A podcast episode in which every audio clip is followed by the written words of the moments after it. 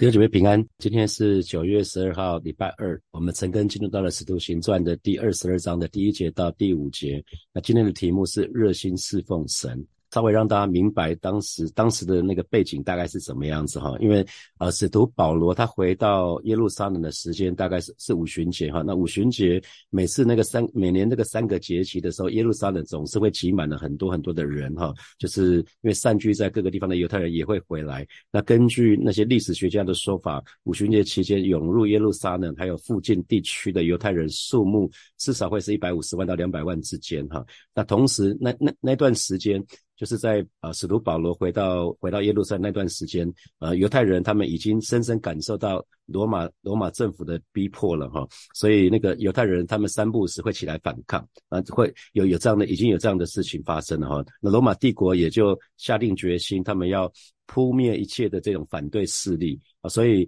如果这个时候在群众中有一有一把火被点起来了，那变成一发不可收拾的暴乱是很很容易的哈，所以这就让我们比较能够了解为什么教会的长老他对保罗的态度会是这样子。使徒保罗虽然已经离开耶路撒冷很多年了哈，可是他的名声实在是太响亮了，因为他最早。最早保罗，大家认识保罗，也就是扫罗。其实呢，他是公开，他是被大家公开指定是一个破坏基督徒不遗余力的哈。他就是破坏所谓的拿撒勒拿撒勒异端啊。当时那个拿撒那耶稣耶跟跟随耶稣的，还是被称为异端哈，但叫做拿撒勒异端。那那保罗是一个公开的代表哈。他本来是逼迫逼迫拿撒勒异端的，结果他却摇身一变，变成是。这个变成是倡导这个这个信耶稣的，讲耶稣复活哈，所以啊，在二十多年前，他从大祭司曾经去请大祭司写文写一张信给他，那他就可以拿这一张。那一张拿这张信到各个地方去逮捕那些信基信基督的那些弟兄姐妹，有的时候就把他们抓到监狱里面，甚至好像还判处死刑哈。可是当保罗被主耶稣得着的时候，他就有一百八十度的转弯哈。那所以耶路撒冷跟跟这个一般的犹太人都知道他的这一段历史。那我们我们我们可可能跟他，我们可能会称为是。黑黑历史，对吧？我们觉得他弃暗投明，可是对于犹太人跟的人，他他们就不一样了。他们觉得他是什么叛徒哦？啊，他们他们角度是完全不一样的哈。所以他的出现，他的出现很自然就会引起这群犹太人的敌意啊。因为本来跟他同阵营的，竟然跑到敌营去了，投奔敌，还还变成敌投敌营的大头目哈。所以大家可以想象一下这个背景啊。所以其实，所以所以连。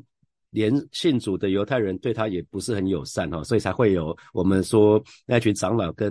跟呃保罗的对话说，兄台，你看犹太人信主的信主的有多少万，而且呢他们都为律法热心哈，所以可以看到可以看到啊这一群这一群呃已经信信主的犹太人呢，他们其实仍然继续坚守。各各样的仪式条文啊，他们所以他们对保罗的观点是不同意的哈，就是就是说，如果人在基督里面就有了自由，所以所以应该可以脱离一切恶的的束束缚和捆绑，所以我们还还需要记到记还要记记得一点就是。保罗，保罗此行其实不是有一个使命，就是要把从外邦教会拿来的捐款啊带带给耶路撒冷教会哈。可是到目前为止，我们我们完全看不出，你把整整本使徒行传翻遍了哈，你看不出啊当地的教会对对保罗有任何感激的态度哈，完全没有提到。那所以这段日子保罗一定蛮蛮难过的，他就会想到说。他初期是怎么逼迫基督徒，怎么逼迫斯蒂凡啊？从前斯蒂凡殉道的时候，他在旁边帮他看衣服。然后他上一次、上一次、上一次来到耶路撒冷的经历，种种种，他可以感觉到他在耶路撒冷从来没有受到人们的欢迎哈。那而且这一群。呃，这群耶路撒冷教会的长老，他们还没有意识到犹太人这么热心律法其实是不对的哈。那他们，他们其实，他们，他们没有意识到自己不对啊，可是却要求保罗要站在他们的立场。所以你可以看到，在保罗面对这些审讯的时候，教会从头到尾没有站在保罗的。保罗的立场哈没有哈，那他们甚至是要保罗借着那个呃那个还还这个还这个礼礼的这个这个仪仪式呢，来否认来否认说他他已经摒弃了遵守遗文的那那些那些条规就就是就是规条的那些传言哈，那那不管他们自己的观点是怎么样子，他们其实一定知道保罗的态度究竟如何，因为保罗其实一直都有跟教会的领袖保持联络。那我们当时。加拉泰书已经写下来了，哥林多前书、哥林多后书都已经写下来了。我相信他们已经读过保罗的书信哈，所以呃，保因为在在那个呃加拉泰书里面的时候，保保罗不是曾经在安提阿责备彼得装甲嘛哈，可是如今他们却要求保罗跟他们一样哈，所以我们看到我们看到其实呃。那个长老对对保罗的提议啊，当然是希望说避免暴动哈，可是结果这个结果这个事与愿违哈，所以同时同时我们我们看到保罗其实保罗他同意，他真的是因为爱那一群弟兄的缘故哈，他想要得到得到在耶路撒冷那一群他的同胞哈，那所以在。在罗马书里面就表表露无无疑哈，我们如果对照罗马书来看的话，就知道保罗他怎么看的哈。那罗马书里面有一段，我念给大家听哈。他说：“我在基督里说真话，并不并不谎言，有我良心被圣灵感动，给我做见证。我是大有忧愁，心里时常伤痛，为我弟兄，我骨肉之亲，就是自己被咒诅与基督分离，我也愿意哈。他们是以色列人，那儿子的名分。”荣耀、租约、律法、礼仪、应许都是他们的哈，所以保罗在罗马书里面写的非常非常清楚，他讲的是犹太人啊，那列祖就是他们的祖宗，按肉体说，基督也是从他们出来的，他在万有之上，永远可称颂的神哈。可罗马书他并没有停在，就是说这群以色列人是有儿子的名分啊，他们是荣耀的，他们有租约、有律法、有这些东西。可最后他话锋一转说，按肉体说，基督也是从他们出来的，他是在万有之上，永远可称颂的神哈。啊，所以我们可以看到保罗不是为自己才这么做的啦。这个行动是因为保罗很想救他的同胞哈。所以我跟大家提到过，就是有些时候你看英雄电影哈，你要威胁英雄是没有没有办法的。那些英雄人物都是宁死不屈不屈了哈。可是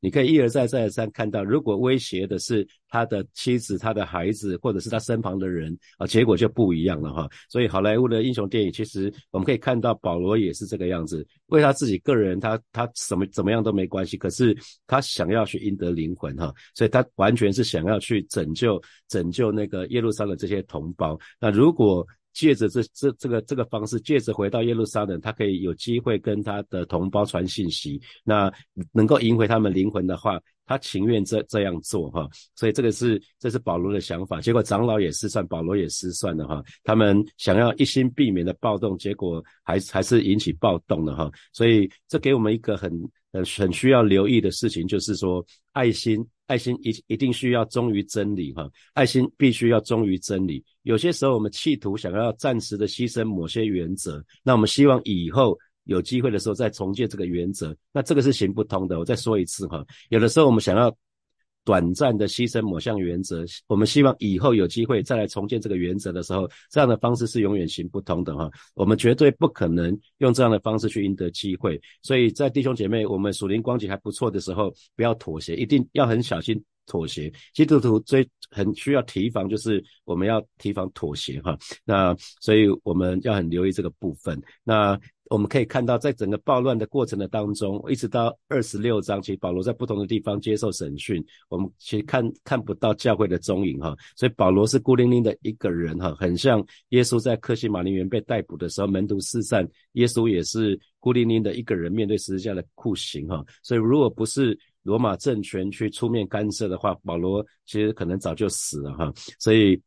其实我们看到，其实看到教会在耶路撒冷当中，它没有任何的影响力，这个很可惜哈，这个很可惜，就是这个这个非常非常可惜，就是因为因为初代教会其实呃虽然我们说看到它被圣灵充满，可是如果我们看到初代教会记载的几件事情之后呢，其实我们看到初代教会因为妥协了哈，跟犹太教妥协了，所以他们就带不出影响力。我们看可以看到彼得彼得讲到说他在哥尼流家所做的事情的时候，其实教会不是很开心哈，然后。后，当腓力去撒玛利亚，呃，传传了福音的时候，这个事情传回来的时候，他们也不是很开心哦，就派了派了彼得跟约翰去嘛，哈。所以当时当时的教会是采取妥协的的策略啊，因为他们想要跟那些坚守犹太犹太教仪式的人和平共存啊。那因为我刚刚说过了。那个信奉耶稣的被称为拿撒勒异端哈，所以教会基本上他采取的是一个妥协的方式哈，那那这个是一个很可惜的事情，所以呃要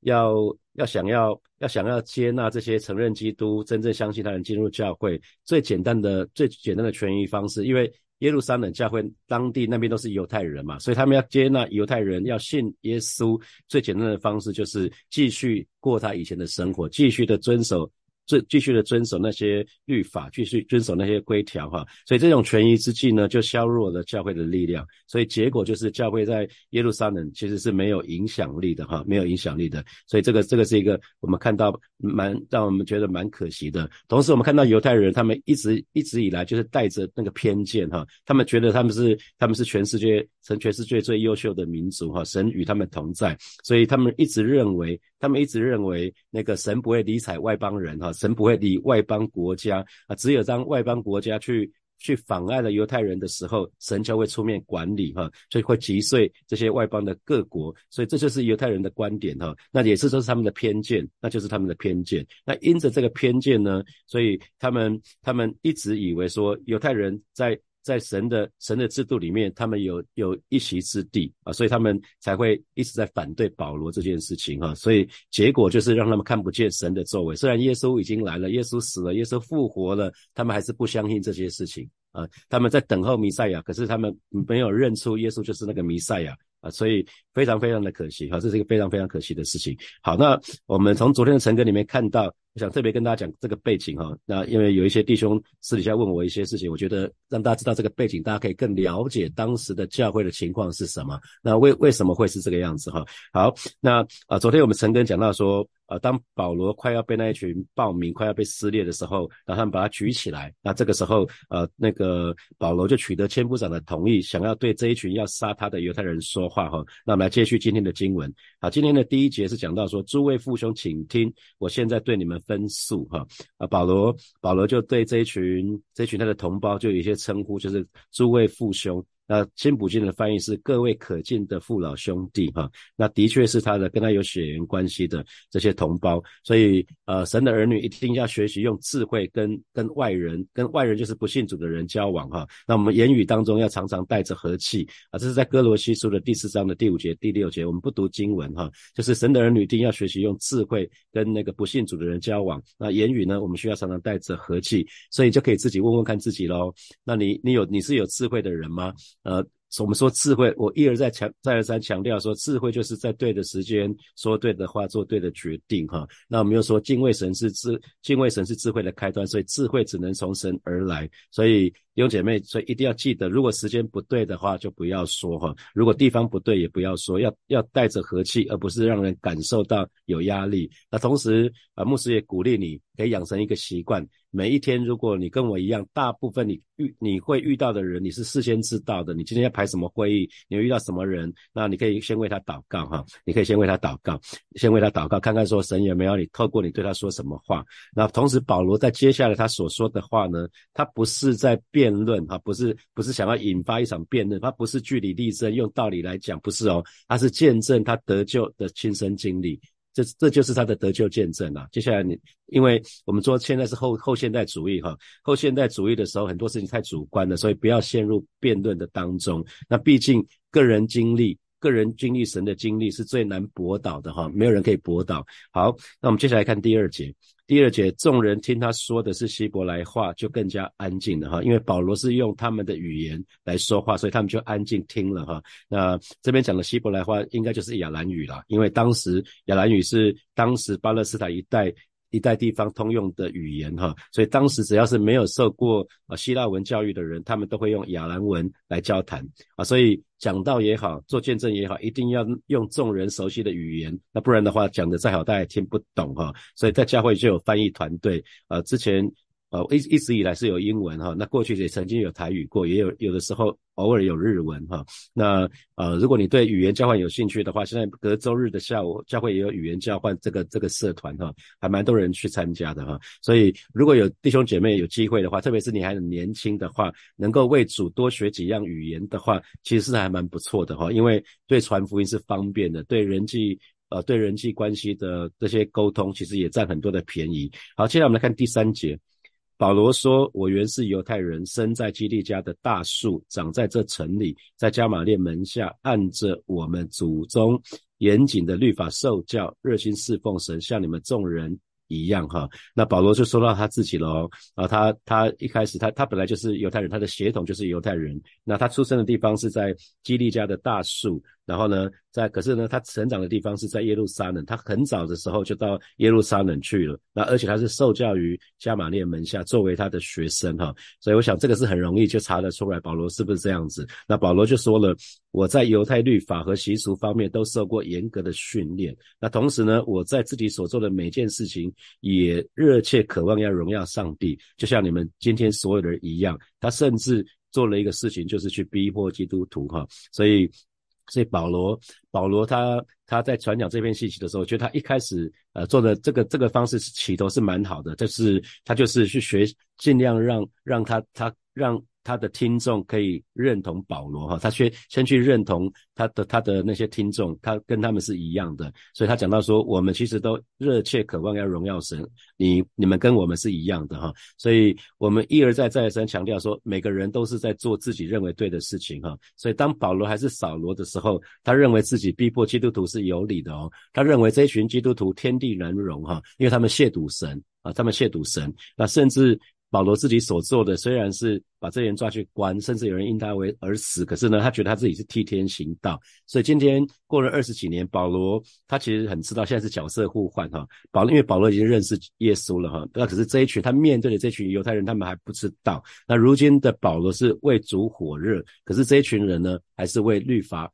还还是为律法而火热哈，所以我们一直在强调说，热心侍奉神其实是一件好的事情。可是如果侍奉侍奉的角度出发点错了，还有方向错了，那可能会逼迫到神的儿女，可能是帮帮倒忙哈。所以我们要很留意。所以今天神的儿女要很注意说，哎。我我今天热心的侍奉神，我到底为了什么？是想要得到人的肯定吗？啊，想要得到人的肯定，就会说，哎，某某弟兄、某某姐妹，你好棒哈，你好爱主啊，你每个礼拜都服侍神，你真的好爱主。还是想要借着服侍，你想要得到神的恩典啊？这是我们强调的是说，哎，不要以金钱为得利的门路哈。那也有有也有少数弟兄姐妹是以教会为逃城啊，就是极少数的人为了逃避现实的问题，比如说想要逃避工作的责任啊，想要逃避家庭的责任啊。这我听过。我在母会的时候听过一些人提到过，在在他前面教会的时候遇到遇到了一些事情哈，所以我们要很留意哈。那神会希望神的儿女是单单因着爱主而服侍他哈，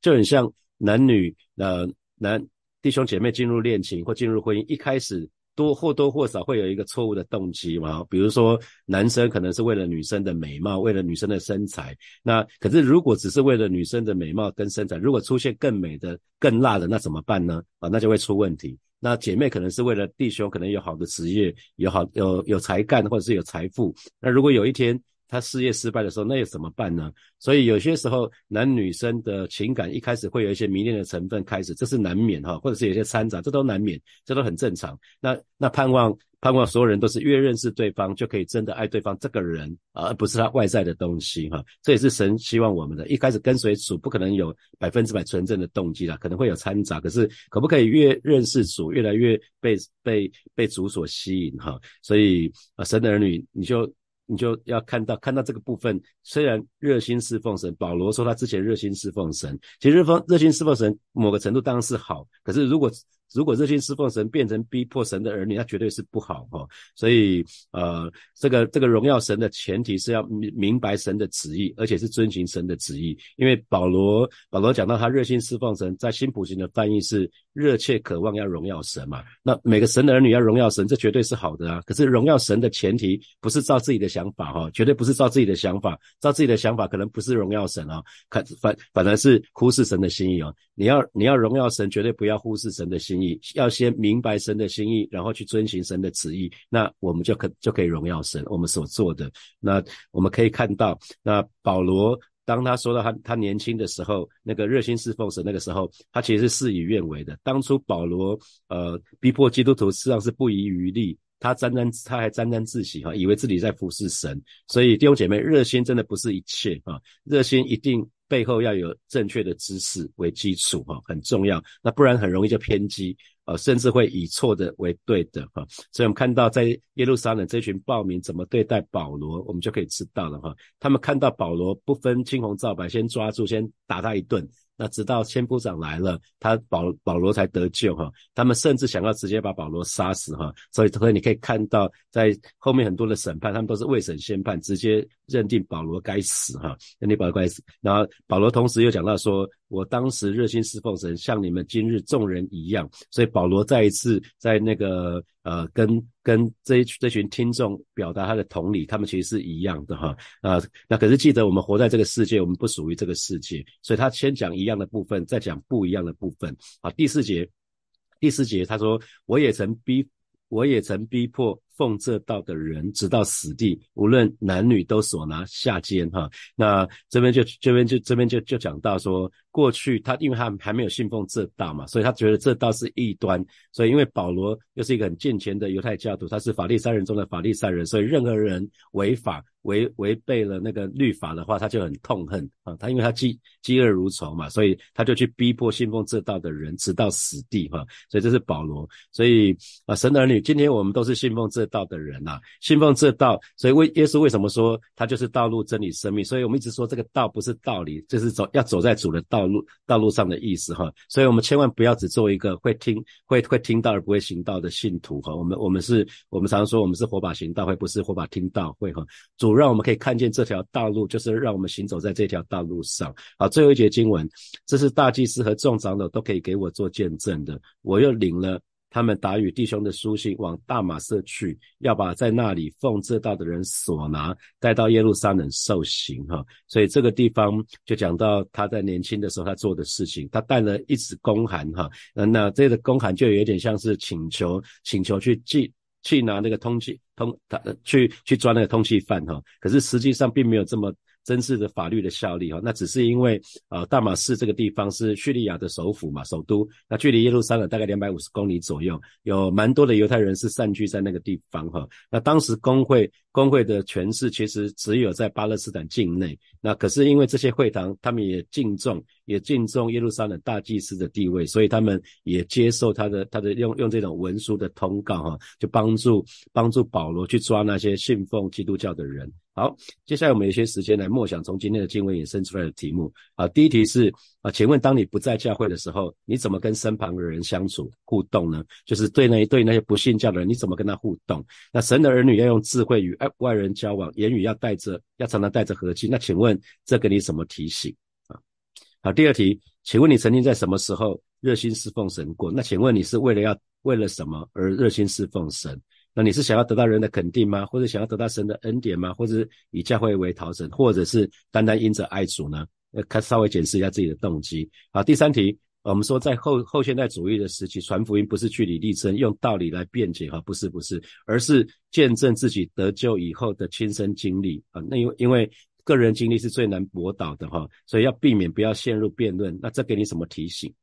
好，最后一题是。我们说荣耀神的前提是要明白神的旨意，并且遵循神的旨意，那绝对不要去忽视神的旨意哈。你认同吗？那请问最近你在哪些事情上面你觉得是荣耀神的呢？啊，就可以把它写下来。好，弟兄姐妹一起来祷告哈。首先我们就为自己祷告，让我们不忘记。我们常常记得，我们自己就是耶稣的介绍信哈，以至于我们在日常生活的当中，我们可以用智慧来跟我们周遭不信主的人交往哈，让我们的言语是常常可以带着和气的，我们可以真实的成为主耶稣复活的见证人。我们就一起开口为我们自己来祷告，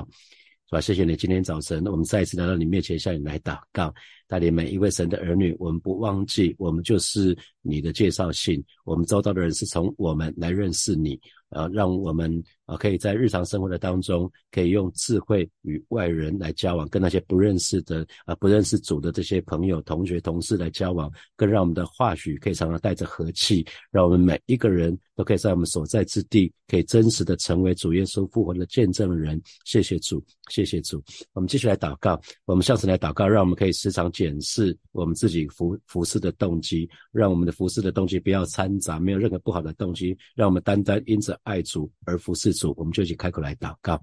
是吧？谢谢你今天早晨啊，再一次我们要来到你面前来打杠，带领每一个神的儿女，我们可以经常检视我们自己个人服侍的动机，让我们单单因着爱你而服侍你。啊，是的，是吧，谢谢你挪去挪去可能我们有一些啊这些好像似是而非的那些掺杂那些不好的动机，求主通通都挪去，求主炼净我们，主谢谢你，赞美你。所以我们作为一个祷告，就是求神让我们更明白神的旨意，以至于我们所说所做的都可以帮助到人，就可以荣耀神了。我们就一起开口来祷告。